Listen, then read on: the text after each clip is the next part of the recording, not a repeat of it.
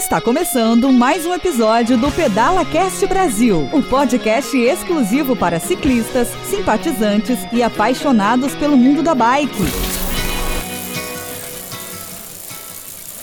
Olá, parceiros ciclistas! Este é mais um episódio do Pedala Cast Brasil, o canal de podcast gratuito e exclusivo para ciclistas, simpatizantes e apaixonados pelo mundo dos pedais. E hoje abordaremos um tema extremamente importante para toda a comunidade, inclusive para a comunidade de ciclistas. Nós falaremos um pouco hoje sobre políticas públicas voltada para o mundo dos pedais. Eu quero dar início a essa reflexão, a essa conversa com a minha parceira, minha amiga que divide comigo aqui todos os episódios, uma reflexão muito inteligente e hoje, para não ser diferente, vamos falar um pouquinho aqui. Cláudia Franco, tudo bem com você? E aí, Pinduca, tudo bem? Que assunto legal esse que a gente vai falar hoje, né? Que nós vamos debater aí, conversar. Vai ser muito importante, né?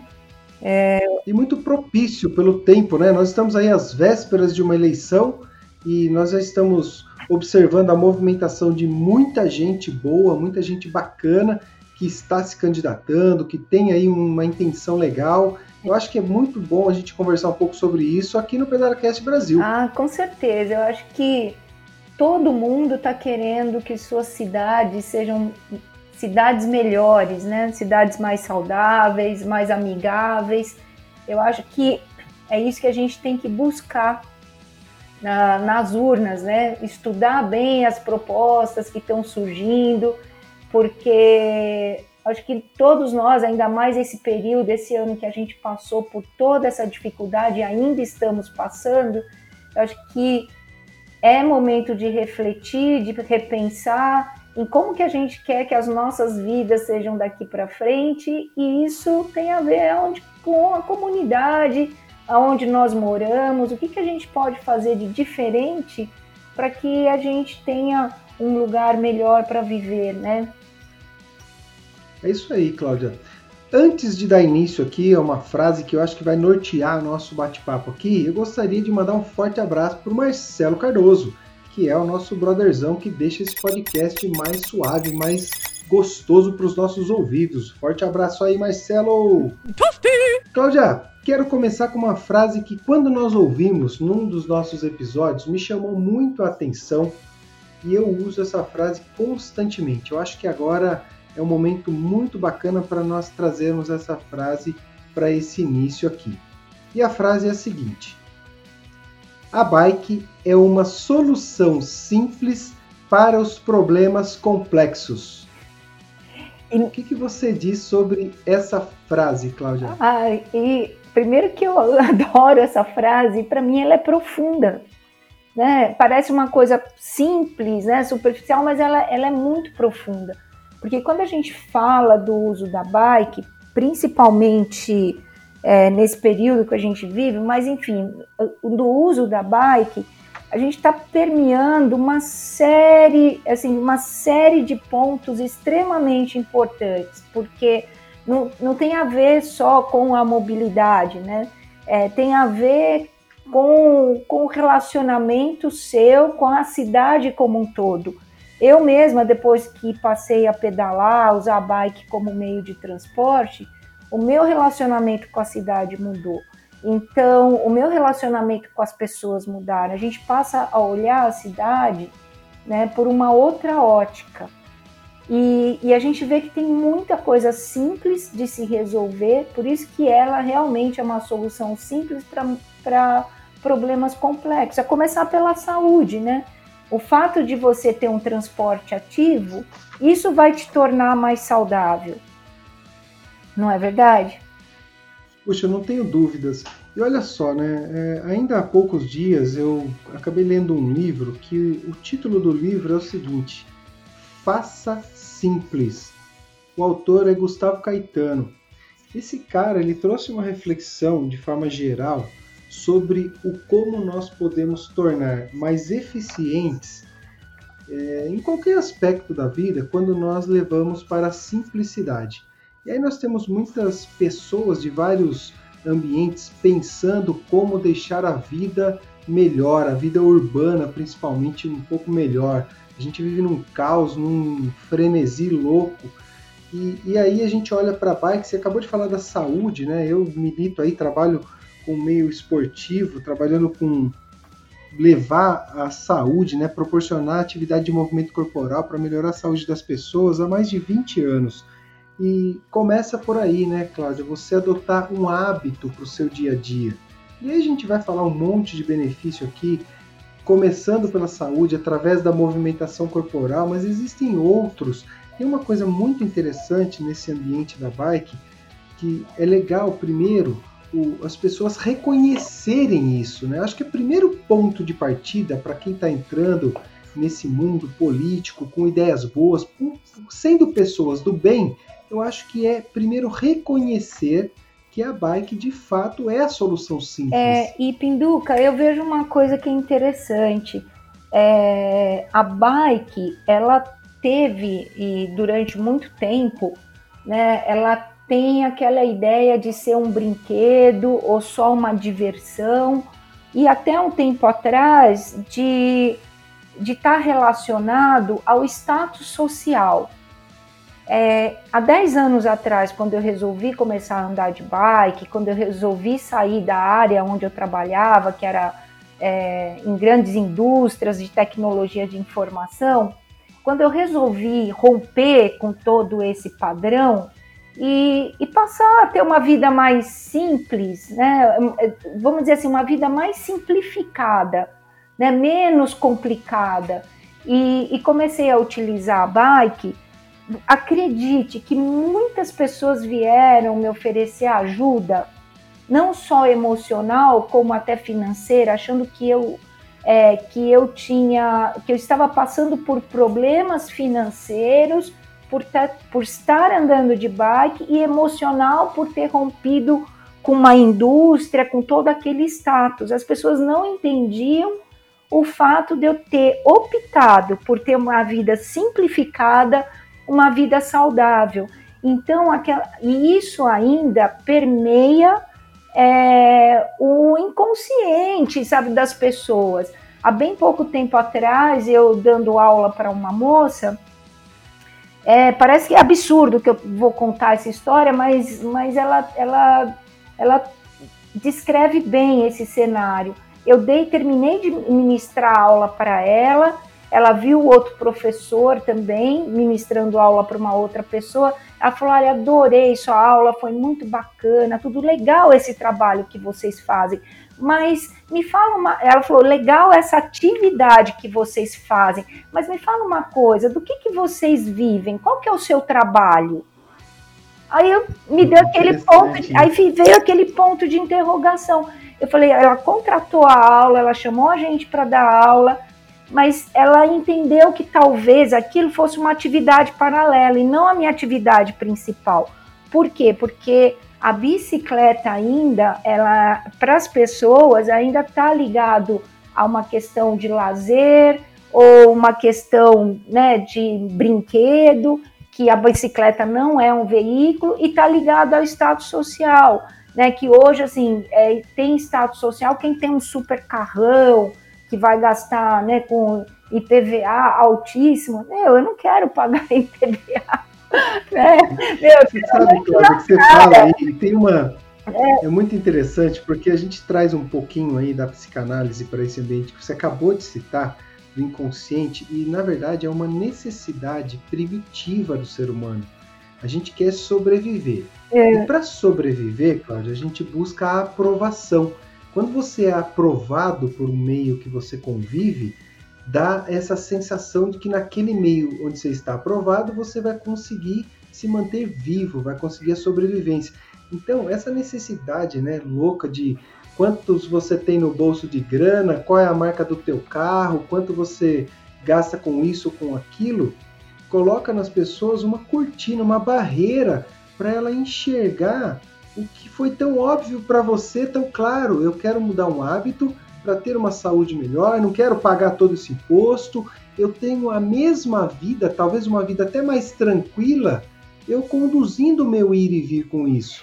E fez disso a sua profissão. E olha como a comunidade, né, vê. Peraí, se você está fazendo isso aqui, qual é o seu trabalho de verdade? Mal sabe eles. É. Você acorda de madrugada, trabalha no domingo de madrugada, no sábado, vai sair para uh, ah, ensinar os alunos aí em estradas afora.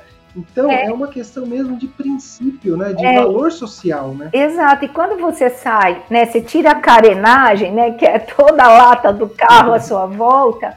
É, você tem uma outra relação com a cidade e com as pessoas.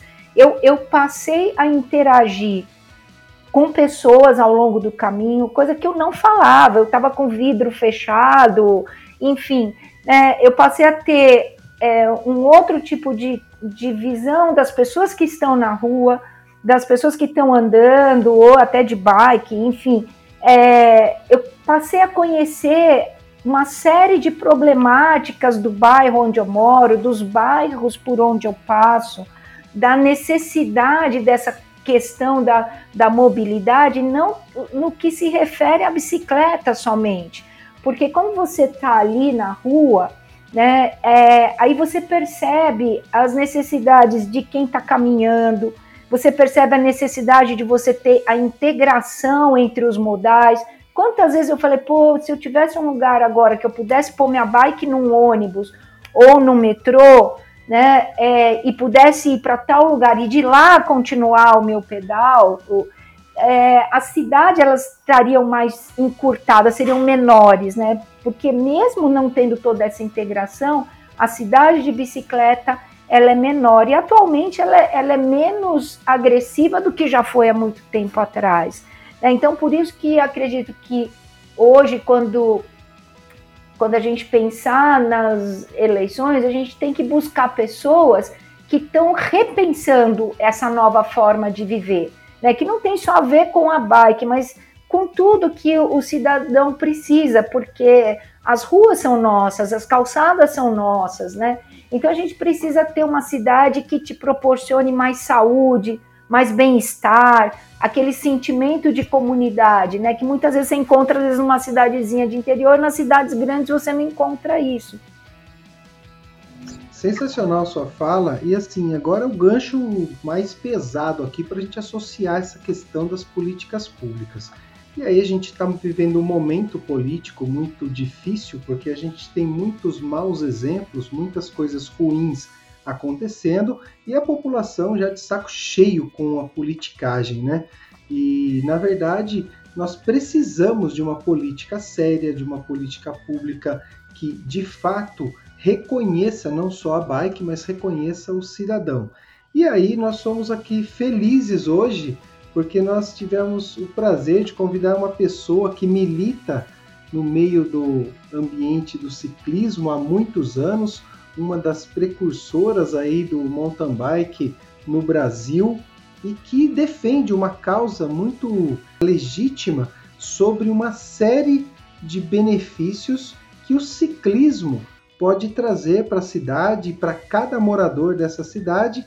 E hoje, Cláudia, nós, a seu convite aí, nós estamos aqui com uma sensacional ciclista, cicloativista, bike repórter, vídeo repórter, fotógrafa, uma formada, ela é formada em arquitetura e urbanismo, então ela já tem um olhar diferente para toda a cidade. Nós estamos falando aqui da Renata Falzoni. Seja bem-vinda, Renata, para esse bate-papo, para essa conversa. Esse canal, o Pedala Cast Brasil, hoje está à sua disposição. Eu também quero dar as boas-vindas para Renata, né? E, e, essa mulher fantástica que há muito tempo milita é, nas nossas, na nossa cidade, aqui em São Paulo, buscando né, é, ter uma cidade melhor para todos nós. E vai ser muito bom conversar com ela nesse momento. Nossa, que prazer estar aqui com vocês, Claudinha, Anderson Pinduca, super, super prazer estar com vocês. Obrigado, Renata, pelo convite aí. Eu vou prometer tentar não gaguejar. Vamos em frente. Que legal, Claudinha, sensacional. As pernas eu sei que tá mole, acho que ela vai subir no rolo para começar a pedalar para ficar mais à vontade, Renata. É.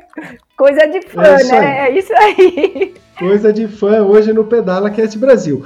Renata, mas aproveitando que nós já estávamos falando aqui sobre a relação das políticas públicas, principalmente voltada aí para o ciclista, para o ciclismo, e você como uma representante, uma pessoa que carrega essa bandeira e que nos dá orgulho de fazer parte dessa comunidade, eu gostaria de trazer você para um assunto que é interessante, né? A gente vê a bike lá como algo da infância, um brinquedo, e de repente, nesse cenário todo, principalmente agora com essa onda aí de coronavírus, a gente tem a bicicleta como uma das soluções mais baratas, das soluções mais simples.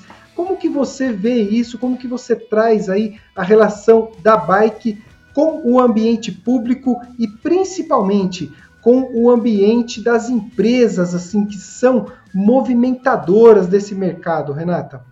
Nossa, Pinduca, é uma pergunta super ampla, né? A, a bicicleta, eu sempre digo que ela está na ponta de um iceberg. Ela tem tanta coisa por trás dela, por baixo dela, que a gente nem imagina, né? Então, quando você falou uma coisa tão barata, é muito isso mesmo. A bicicleta é o método, o meio de, mais eficiente de transporte numa cidade que você pode ter para 5, 6, até 10, 12 quilômetros, dependendo do terreno. E é uma solução extremamente econômica, não só no sentido de gasto de tempo, mas principalmente no gasto de dinheiro e no pouco gasto dos recursos ambientais, que é uma coisa que a gente não costuma muito fazer essas correlações, mas ela é demais. Ela é justamente uma, uma solução para todos esses problemas que a gente impulsionou muito no século passado, né? O século do automóvel, o século da gasolina, o século de gastar sem pensar em renovar as energias renováveis, né? E outra coisa que a gente nunca pode se esquecer, que a bicicleta é super solução, é que a mobilidade urbana, ela na verdade, ela, ela é mais do que ir pro, do ponto A para o ponto B. Ela é acesso à cidade, é eu conseguir chegar em todos os espaços públicos usando qualquer meio de transporte que eu quiser, uh, independente. Você tem várias áreas na cidade que você não consegue chegar, não ser voando ou de carro ou de ônibus. Por quê? Porque o espaço público da cidade ele está desenhado de uma maneira que quem está na mobilidade ativa, quem é a pé de bicicleta, não consegue ter acesso à cidade. E isso o que, que faz? Produz uma cidade desigual. Só consegue ter acesso quem está no carro, e mesmo assim, essa pessoa que está no carro tá congestionada, tá sincronizando, tá sedentária, tá ficando doente, quer dizer, embora ele possa, num primeiro momento, ser o privilegiado, num, num, numa segunda leitura, ele também é uma vítima de uma cidade desenhada única exclusivamente para os automóveis, então a gente não consegue ter a mobilidade fluídica, sabe, fluir a mobilidade na cidade. E a bicicleta é mais uma solução, porque é um meio de, de transporte super eficiente e promove saúde. E agora, graças a Deus, está acontecendo uma coisa que eu estou sim, super feliz, que é ver a sociedade dos cardiologistas, dos patologistas, das pessoas que estudam a, a saúde, das pessoas que promovem a saúde, uh, evitando que elas fiquem doentes, que as pessoas fiquem doentes, ou mesmo as pessoas que estudam porque que as pessoas morrem nas cidades, elas estão entendendo cada vez mais o grande benefício que a bicicleta traz ao ser aquele, ao, ao, você, ao você se movimentar para se locomover, uma coisa é você ir a pé, é muito bom para o teu coração, para o teu corpo, mas as comprovações científicas de que ir de bicicleta é muito melhor, trazem benefícios muito mais eficientes. Então, mais uma vez, a bicicleta figura aí como uma solução a mais aí para os problemas que a gente, como eu já disse, catapultou aí no século passado que é o sedentarismo provocado por, por, por tudo que a gente faz, né? Ficar na frente do computador, usar controle remoto para televisão, uh, só andar de carro, de motocicleta, só só tá sentado, né? Isso mata, é. mata. E agora, e... mais do que nunca, a ciência comprova que a bicicleta é, é muito eficiente para evitar, para promover a saúde, sabe? Anderson e Claudinha. E Renata, você falou, você falou de alguns pontos que incríveis, né? Como tempo, dinheiro, recurso ambiental, é, espaço público.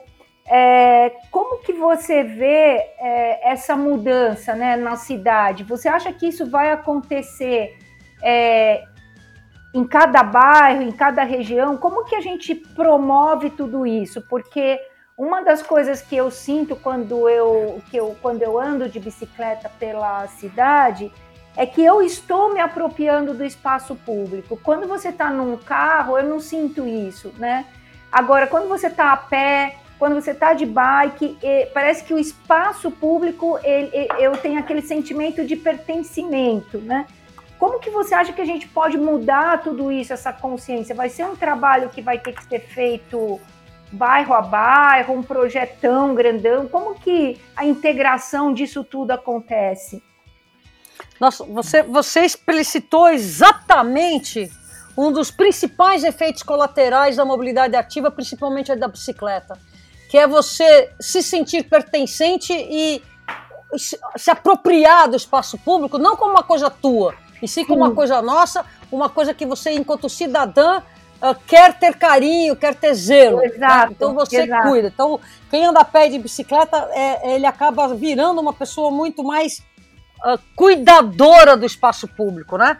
Isso, isso é um grande fato. E, e esse efeito colateral ele também promove uma coisa muito importante, que é a base da solução para a sua pergunta, que é a cidadania. Então, veja bem, como que você vai construir políticas públicas se você primeiro tem que ter diálogo, apoio da população, só que a população jamais vai apoiar esses tipos de políticas públicas se ela não experimentar. Porque toda a comunicação uh, no século passado foi cresça na vida, saia do transporte público e compre um carro, seja um maioral, paquere as meninas, compre tal carro.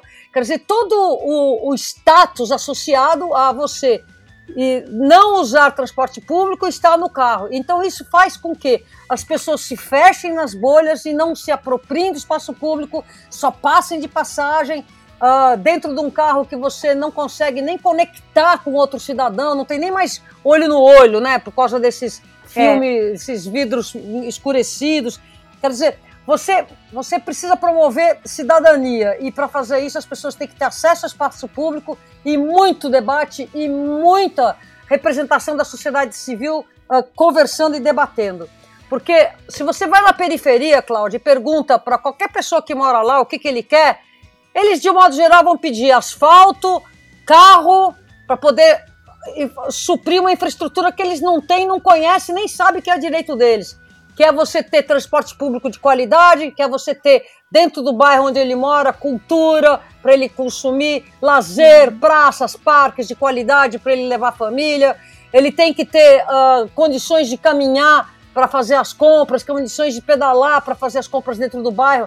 Quer dizer, ele, ele desconhece o que, que é um bairro com infraestrutura, com facilidade. Então, geralmente, uma pessoa de periferia precisa experimentar o que, que é infraestrutura para poder entender e demandar para o que eles querem, porque fica só trancado no ônibus para ir para o trabalho de manhã para vir para o centro da cidade e vice-versa. Então o cara não tem, essa pessoa não tem uma vivência de, de se apropriar do bairro.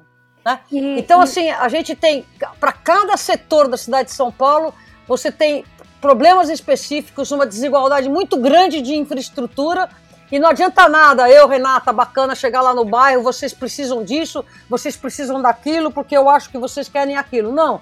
Você tem que compor a sociedade usando o espaço público, debatendo no espaço público, tendo acesso ao espaço público próprio para eles mesmos demandarem soluções para o espaço específico de cada região da cidade, de cada, de cada especificidade de cada bairro, entende, Cláudia?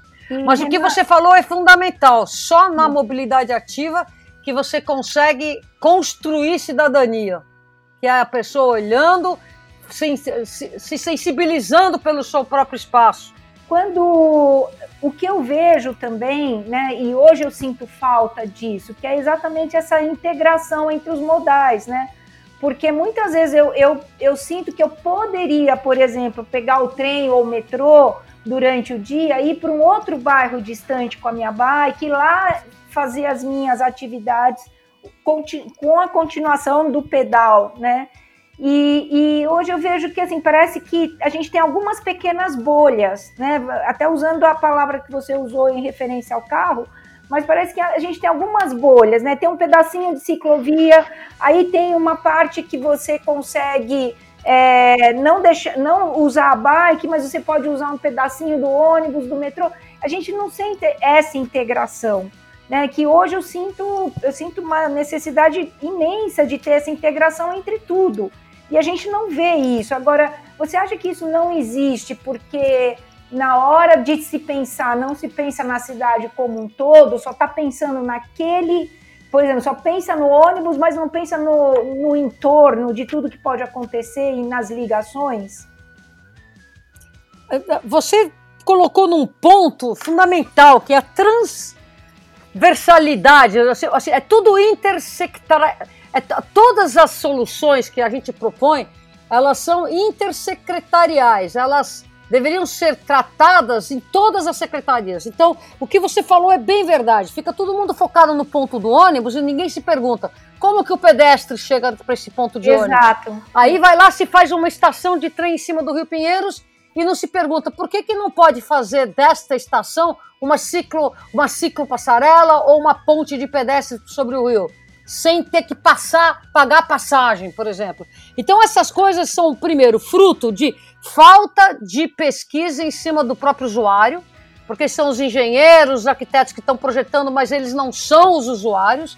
Eles estão entendendo uma, uma necessidade que lhe foi colocada, mas que não foi pesquisada junto aos, aos usuários, porque não se conversa. E principalmente não tem uma, uma, uma transversalidade nas soluções. Fica tudo muito segmentado. Isso é um grande problema no Brasil. A intermodalidade, por exemplo, de você colocar a bicicleta no trem no ônibus, isso daí, para você ter uma ideia, era uma briga que nós tivemos. Uh, no, em 1996, eu também fui candidata a vereadora e eu estava pelo partido da situação. E eu botei na pauta, embora eu, eu, eu fosse uma coisa de município, a pauta de poder entrar nos trens e nos, e nos metrôs e também nos ônibus com a bicicleta. E o, e o pessoal da, do governo do estado me chamou para dar um pito. Falou: Imagina, Renato, isso é impossível, não podemos fazer isso, etc. E, tal. em 96 só foi ser permitido em 2000. Uau. E mesmo assim com restrições enormes. E durante essa pandemia nós quase perdemos o direito da intermodalidade no sentido de colocar a bicicleta dentro dos trens e dos metrôs e também dos ônibus por uma decisão arbitrária. Dos ônibus não, desculpe, da, da isso foi do, do, transporte metropolitano. Por uma decisão arbitrária que fechou os bicicletários e entendeu que não ia mais deixar para facilitar o lado deles, né? Quer dizer, claro. o que falta é vontade política, o que falta é conhecimento, o que falta é pensar a bicicleta e falta muito essa transversalidade entre as secretarias. E principalmente uh, principalmente ouvir a sociedade civil, os usuários, os ciclistas, uhum. os passageiros, entendeu? Preciso ouvir essa turma, porque eles não escutam. E toda vez que a gente dá um avanço, parece que depois no ano seguinte a gente perde dois, né? HTS Consulte Soluções em TI apoia o Pedala Cast Brasil. Na HTS você conta com equipes especializadas em suporte técnico, segurança da informação e serviços de nuvem. Deixe a HTS assumir a TI de sua empresa. Saiba mais em www.soluçõesenti.com.br. A Porto Seguro, representada pela SGO Seguros, apoia o Pedala Cast Brasil e oferece a oportunidade para você ciclista proteger a sua bike em cada um dos seus pedais com o seguro de bike. Preserve o seu patrimônio durante a sua diversão. Entre em contato com a SGO Seguros pelo WhatsApp 011 947 93 8038. A Renata aí, ela é candidata a vereadora na cidade de São Paulo, que é a maior cidade do país, sem sombra de dúvidas. E a Renata tem uma experiência internacional, uma experiência de Brasil muito grande. Então, Renata, você já viu muitas coisas dando certo e é óbvio que o que dá certo no, na Europa, para dar certo aqui, precisa se adequar a uma realidade que nós temos. E quando você traz essa fala de ouvir o munícipe de se adequar à realidade e fazer o que é possível, encampando as secretarias, trazendo isso tudo para uma gestão integrada. Isso é sensacional, mas eu queria ouvir de você assim alguns modelos que você viu, que você conhece, que você defende, principalmente, Renata, para integração entre as tribos. Eu vou chamar dessa forma, os ciclistas de todas as modalidades subdivididas. E como que você vê é, atender o cara do BMX, do mountain bike, do speed dentro da cidade de São Paulo, que certamente esse trabalho vai ser referência não só para o Brasil, mas também para muitos lugares do mundo, Renata. Olha, excelente pergunta. E, a, e ela tem duas vertentes aí. Uh, vamos falar da, das. Eu sou super fã, super fã uh, de se criar praças, pump tracks em todas as subprefeituras da cidade. Por quê? Porque o que é um pump track? É uma pista de iniciante que você coloca uma criança para pedalar sem pedalar, que é bombando, que é uma coisa que remete ao hum. BMX, mas não é o BMX. E você criando esse tipo de, de, de, de praças, você está iniciando uma criança no ciclismo, está dando habilidade para essa criança, uma porta de entrada, se ela quiser depois ir para o BMX, eventualmente para o mountain bike e depois para o ciclismo de estrada. E ao mesmo tempo é um espaço público que o pai, a mãe dessa criança também pode treinar. Se você vai para um pump track, eu não sei se você já foi lá, Pinduca, mas no dia seguinte dói tudo. Porque você trabalha muito o core. Exatamente. Você não está habituado àquele gesto motor, você volta doendo até o cabelo dói no outro dia. E você, exatamente, menos a consciência, né? E você, e você se diverte, você treina, você ocupa uma praça, você cria cidadania nessa praça, você está apoiando uma criança que está lá. Você, você é, é, é, uma, é uma política pública que eu acho que deveria estar presente em todas as subprefeituras da cidade. Ampliando isso, você tem que ter, sim, uma secretaria de esporte municipal, ela não tem absolutamente nada, nada, nenhum, nenhum, nenhum, nenhuma atividade relacionada à bicicleta. E eles estão sediados num parque que se chama Parque da Bicicleta. É. Então veja bem como é que não tem transversalidade. Secretaria Municipal de Esportes não tem bicicleta no seu radar, né? E tudo bem que eles criaram há muitos anos atrás a ciclofaixa de lazer, foi uma coisa que nasce dentro da Secretaria de Esportes, legal, maravilha, tudo, mas assim, não, não, não existe uma política pública de você criar esses pump tracks, de você criar uh, esses espaços de convivências com a criança e o adulto. Hoje nós estamos tendo ainda, você não tem internacionalmente grandes exemplos de, de integração dos, dos, das pessoas que praticam esses diferentes estilos do ciclismo. Não tem mesmo. Você até tem, mas não é exatamente uma coisa. Não, não, não existem rixas, mas não tem assim um, um, um lugar comum. O que eu estou vendo na cidade de São Paulo, uma coisa muito interessante acontecer e crescer, que é o plano de convivência, compartilhamento, que está sendo estudado pela primeira vez com ciclistas de todas as modalidades, inclusive transporte, entregadores por aplicativo, alto rendimento, uh, que é lá na ciclovia do, do ciclo do Rio Pinheiros, né, da marginal do Rio Pinheiros. Esse é um grande exemplo que eu tenho certeza que ele vai uh, perdurar, porque está trazendo uh, para os ciclistas de mais velocidade, que mais energia, que é o que pedala com mais velocidade, a responsabilidade de zelar por aquele que está mais lento, não importa se é uma criança, se é um moleque para transporte, ou mesmo se é um outro ciclista de estrada que naquele momento uh, afogou e está mais devagar, né? Que é você criar essa, essa, essa zona de convívio, de, de respeito.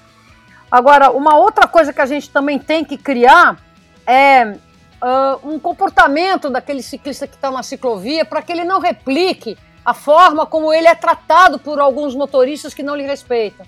Então a gente vê muitos ciclistas nas ciclovias que, uh, com certeza, eles estão replicando de forma até involuntária, de forma reativa, a forma como eles são agredidos por motoristas de veículos mais pesados. Então, eles mesmo, entre, entre os próprios ciclistas de mobilidade, existe um certo desrespeito em cima de uma arrogância herdada. A gente precisa mudar muito isso rapidamente, porque eu acredito que tem que partir da comunidade dos ciclistas uma, uma onda positiva de respeito entre nós, né? Entre, eu falo agora em primeira pessoa, né? Do plural, entre nós, né? Quem tem que dar o exemplo, acho que somos nós que somos mais esclarecidos, né? Agora, sem dúvida nenhuma, Pinduca, a cidade tem que ser redesenhada. Porque a, a, o desenho da cidade, a sinalização, os tempos semafóricos, os espaços públicos, eles estão lá desenhados para dar fluidez para o automóvel. Então, não, não dá para você imaginar que uma criança de 6, 7 anos vai conseguir andar nas nossas ciclovias, porque o desenho da, da, da infraestrutura como um todo não abraça essa criança, né? Ela não está segura. E... Agora, quando você fala dos exemplos que eu vi lá fora, o exemplo que eu gostaria muito de trazer para São Paulo seria um exemplo que você, que você vê aqui no Brasil, na cidade de Afuá, que é lá na ilha de Marajó, aonde você não tem nenhum tipo de motor e as pessoas se respeitam olho no olho, com uma, com uma elegância que eu nunca vi em lugar nenhum do mundo. É o, único, é o único lugar que eu conheço que tem uma criança de 7 anos de idade e vai levar uma de 4 para a escola na garupa. E nenhum pai vai ser processado por isso, porque o ambiente da cidade é favorável. E o que, que a gente pode trazer? A gente não pode comparar uma cidade de 17 mil habitantes em cima de palafita com a metrópole de São Paulo, que é espraiada dessa maneira. Mas a gente pode criar localmente rotas totalmente desprovidas de automóveis, seguras para mulheres, crianças, cadeirantes, mais idosos, para que exista uh, uh, condição dessas pessoas se locomoverem de forma ativa e principalmente com segurança. Não só segurança em cima de outros automóveis, mas segurança uh, de que ninguém vai te assaltar, de que ninguém vai te, te, te, te assediar. Mal, é. Entendeu? Que é, é, a segurança ela não é só patrimonial, né? É. Ela também é com o teu corpo, especialmente o corpo da mulher, né? E Renata, falando, pegando exatamente esse seu gancho, falando da mulher, eu sempre ouvi dizer, desde quando eu entrei aí para o mundo da bike, que as cidades que se tornaram cicláveis fora do Brasil, né, Europa e tudo mais, foi, ah, foram as cidades onde o contingente feminino foi muito grande. E, e aí os órgãos, os governos, eles tiveram que criar uma infraestrutura para atender esse contingente. Ou seja, hoje a gente está falando de criar uma infraestrutura para que as pessoas é, vão para a rua. E, mas eu sempre ouvi dizer que essas cidades cicláveis era onde havia um contingente feminino muito grande e o governo foi obrigado a criar infraestrutura. Você acha que isso também pode acontecer aqui? Quer dizer, embora a gente sabe que precise de uma infraestrutura, mas se a gente colocar muita mulher na rua pedalando, tentando levar seus filhos para a escola, você acha que pode acontecer esse caminho inverso também? Ou tudo isso foi meio utopia, foi história, aquelas histórias que quem conta um ponto aumenta um ponto, né? Olha, Claudinha, uma interessante pergunta. Realmente, por exemplo, Amsterdã foi uma cidade, tudo aquilo que aconteceu na Holanda foi capitaneado pelas mães que não queriam mais saber de perder filho atropelado porque estava na rua e a culpa era dela. Né? Porque é, é, esse conceito de que uh, você é responsável pela morte do seu filho porque foi para a rua e recai sobre a mulher é uma coisa totalmente bem construída pelos americanos a partir dos anos 20, quando começou também nos Estados Unidos uma onda contra os automóveis porque estavam matando muitas pessoas. Então teve um lobby muito bem organizado chamado Motordome, que começou, a, primeiro, a, a mandar na educação infantil nas escolas. Então, eles faziam cartilhas dizendo: criança, não brinque na rua, criança, ande na calçada na contramão, olhando o, o, os carros de frente, não atravesse, cuidado na esquina com os carros virando à direita. Quer dizer, jogando para a criança toda a responsabilidade. Né? Isso foi uma coisa construída, programada e muito bem sucedida dentro dos Estados Unidos. Dentro desse esteio, logo depois da Segunda Guerra Mundial, as mulheres uh, holandesas uh, capitanearam um não, a rua é para as crianças, para com isso, eu não vou ser eu a culpada pela morte da minha criança porque ela estava na rua. Né? Então isso daí é uma coisa muito muito clara e não é, não é um conto não, é, foi realmente capitaneado pelas pessoas que cuidam, que majoritariamente são mulheres. Então vamos falar do Brasil, né? Vamos falar do Brasil. Aqui na então, cidade de São Paulo... Então hoje a mulher na nossa cidade, ela ela tem um papel extremamente importante de exigir dos governantes essa infraestrutura. e você vê que hoje eu acabei de receber aí uma pesquisa, 43% das mulheres não estão interessadas no seu voto. Poxa. Então, assim, o que, que a gente precisa? Uh, uh, todas essas soluções que a cidade. Isso é transversal, não é só para mobilidade. Mas todas essas soluções para a gente conseguir incluir crianças, idosos e cadeirantes passa primeiramente pela inclusão das mulheres. E hum. isso não só não acontece, como tem que ser. Essa é uma pauta que, no meu entender, ela deve ser subsidiada. O que, que significa isso? Quando você participa de estudos, de problemas e complexos, que a gente analisa uma medida e vê quais são as consequências positivas dessa medida, no sentido de resolver um problema, sempre em algum momento dessa discussão a inclusão de mulher é uma solução apontada.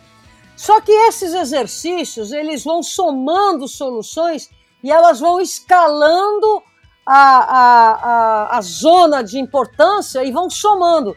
De tal maneira que quando chega no topo das medidas, a palavra em mulher some.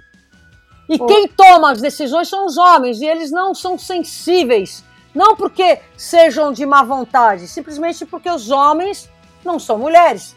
E não, não pensam mulher. Então a pauta tem que sempre ter a palavra mulher subsidiada, lá, escrita. Por exemplo, você pega e fala assim: nós vamos resolver o problema de abastecimento uh, na feira. Então você pensa assim: bom, então nós vamos fazer com que as mulheres tenham acesso a essa feira antes do horário. Aí você vai subindo a solução desse problema. Então você fala das feiras. Então você fala assim: então feira vai ter que ter feiras livres de madrugada. E a palavra mulher some de uma Entendi. solução, entendeu? Ela some porque ela acaba incluída dentro de um processo, mas o, o motivo que, que gerou esse tipo de solução, que foi um exemplo que eu dei, foi muito tosco, some a palavra mulher e na hora de executar não se entende que aquilo também nasceu porque precisava incluir mulher. Isso para é. tudo. É, é, nós temos uma herança, né? Uma herança medíocre aí e castradora mesmo da, da vez da mulher e eu hoje sou marido, eu sou tenho uma esposa, eu tenho duas filhas, então a mulherada aqui ela toma conta da casa. E aí eu me vejo né, nessa responsabilidade de representar também esse público, porque principalmente na sociedade não adianta falar que não tem discriminação, porque tá cheio de discriminação e a mulher ela tem uma sensibilidade que ela é só dela. Né? Eu sou homem, não tem como ter isso, eu não tenho o que a mulher de fato tem. Então essa sua visão é muito legal e eu quero puxar o assunto aqui para uma questão que aí entra homem, mulher e toda a comunidade, porque é o seguinte, a vereância, ela tem uma função fundamental no município. O munícipe tem que entender que ele é representado e quando você é, Falzone vem como mulher, como ciclista, como esportista, trazendo a interrelação das questões e colocando ah, o esporte, a bike, é, o ciclismo como uma possibilidade de solução, você está falando com um público que tem que ter consciência que você é a representante ideal dele. Você fala com a mulher, você fala com a mobilidade, você fala com o público homem que precisa ir e vir e fala da pessoa que precisa tomar posse do espaço público e a posse é quando você está próximo, não dá para você ser dono ou se sentir dono de algo que está distante de você. Então eu queria trazer essa fala para falar um pouquinho e deixar aberto esse canal para você falar um pouquinho agora dessa sua jornada aí da vereança, de candidatura e, enfim, de trazer essa mensagem para esse público que pode ter aí nas mãos, né, na hora do voto, uma representante legítima da sua causa. Pinduca, obrigada por esse espaço, viu? Deixa eu primeiro contar como que foi que eu aceitei esse desafio. Uh, em 1996 eu fui candidata a vereadora e se, eu, se você me perguntar se foi uma experiência que eu gostei, não, não foi uma experiência que eu gostei. Por causa da pauta estar muito antes, o pessoal não tinha entendimento. Embora eu tenha feito bastante votos, foi uma coisa que me, me cansou muito, sabe? Me desgastou muito. E eu vim sendo convidada várias e várias vezes, todos os anos, né? E o ano passado, 2019, começo do ano de 2019, um grupo de pessoas que pensa bicicleta, pensa políticas públicas, que são ativistas, uh, mais uma vez me pediu, falando, Renata, a gente precisa de um representante para nossa causa, para nossa, nossa mesmo, né? Porque não é só, uh, não é você, Renata, somos nós que estamos com essa pauta, é uma coisa super par parlamentar. Eu falei, olha, se for para ser nós, né, eu estar tá representando, estou com uma missão da nossa pauta, tô dentro. E aí, então, nós, nós desde então estamos trabalhando nessa pegada. E dentro de várias reuniões que nós fizemos uh, para lançar essa campanha que a gente acabou de lançar no dia 27, nós estabelecemos 10 pontos de trabalho que tem, dialogam direto com soluções simples e bem efetivas para a cidade. Primeiro, a mobilidade ativa. Promover a mobilidade ativa, que é você se deslocar de forma orgânica, a pé, de bicicleta, né? E aí você vai ver, buscar fortalecer o espaço de diálogo construtivo para a gente conseguir promover isso. Segundo, é aquilo que a gente acredita, que é o transporte público. Então a gente quer uh, realmente promover o transporte público, abaixar o custo do transporte público, que é muito caro, e promover a intermodalidade, sem essa de só horário, etc. E tal. Promoção de saúde e visão zero, que é uma coisa que dialoga diretamente com o fato de você pedalar, não ficar doente, e você pedalar e não ser atropelado. Né? Que é. tem essa questão do visão zero. Então, promoção de saúde e de segurança no trânsito. Atividade física e turismo, que é uma coisa que a gente entende que é você pedalar, você caminhar, você correr pela cidade, você sentar e consumir, você ir para o museu, você consumir a, a, cultura da cidade, consumir o que a cidade pode te oferecer de gastronomia, de coisas interessantes, através da atividade física e turismo dentro da cidade. Educação e cultura, totalmente dentro da nossa pauta, né? Sustentabilidade, estamos dialogando totalmente em relação a isso. E agora uma coisa que também é muito difícil da gente conseguir explicar o quanto urbanismo e habitação tem a ver.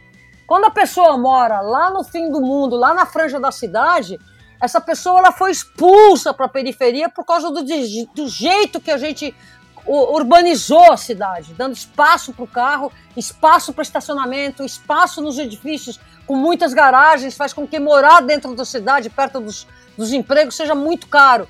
Então a gente trabalha muito essa questão do urbanismo e habitação, que dialoga diretamente com a mobilidade e mobilidade ativa.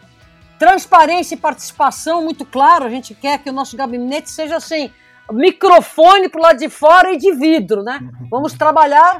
Uma outra pauta muito importante é pensar a mulher e democracia com diversidade, né? Porque a gente não adianta nada a gente estar tá pensando mulher se a gente não está incluindo a diversidade, né? que é o LGBTQI, que é todo mundo, diversidade, tanto racial quanto de opção de gênero e tudo mais.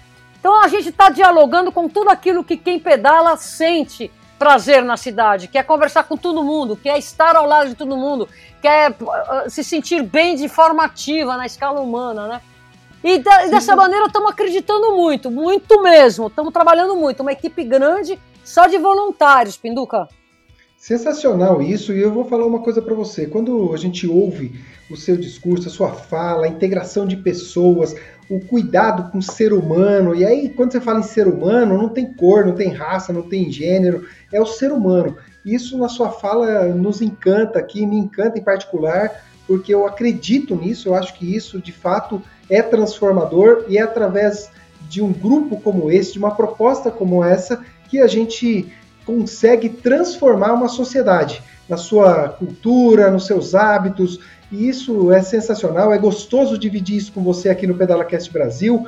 Eu espero realmente que você tenha muito sucesso nessa jornada, que você seja feliz com o seu grupo e que o canal está à disposição. Nós teríamos aí assunto para falar por N dias, porque nós nem entramos ainda na, na cicloativista, de fato, viajante, na pessoa que poderia trazer as suas histórias de pedal. Eu quero já deixar aqui uma intimação para você participar conosco, para falar um pouquinho das suas experiências pelo Brasil afora. Mas nesse momento eu quero agradecê-la de coração o seu tempo, a sua vida, o seu conhecimento e a sua proposta para essa vereança aí que certamente chegará. Muito obrigado, Renata Falzoni.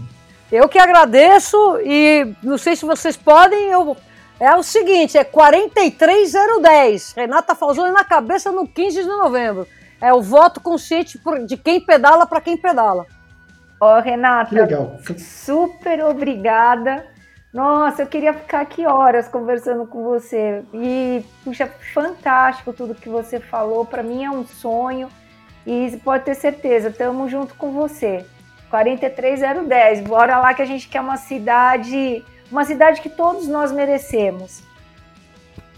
Falou tudo, viu? Que todos nós merecemos. É, obrigado é mesmo. Valeu, de coração. Muito obrigado mais uma vez, Renata. Claudinha, foi um prazer enorme bater esse papo. Você é uma paulistana de fato, vai usufruir de todo esse trabalho. E para os ouvintes aí do PedalaCast Brasil, quem é paulistano já sabe que tem uma referência sensacional aí para opção de vereança, de vereadora da cidade. E eu quero agradecer aqui a todos os ouvintes que ficaram conosco até o final desse episódio, dizer que o PedalaCast Brasil é um canal gratuito e exclusivo para ciclistas simpatizantes e apaixonados pelo mundo das bikes. Dizer que se você gostou desse conteúdo, compartilhe conosco, compartilhe para que ele chegue para os quatro cantos do Brasil. Isso que, isso que nós ouvimos hoje não serve apenas para São Paulo, é um exemplo para cada cidade do nosso país. E para vocês que estão aí no Spotify, para vocês que estão aí em outros streams de distribuição de podcast, não deixa de deixar lá o seu like, o seu oi para nós, a sua validação, para que a gente alcance mais pessoas através desse canal. Um forte abraço e nós nos vemos em breve nas estradas. Valeu!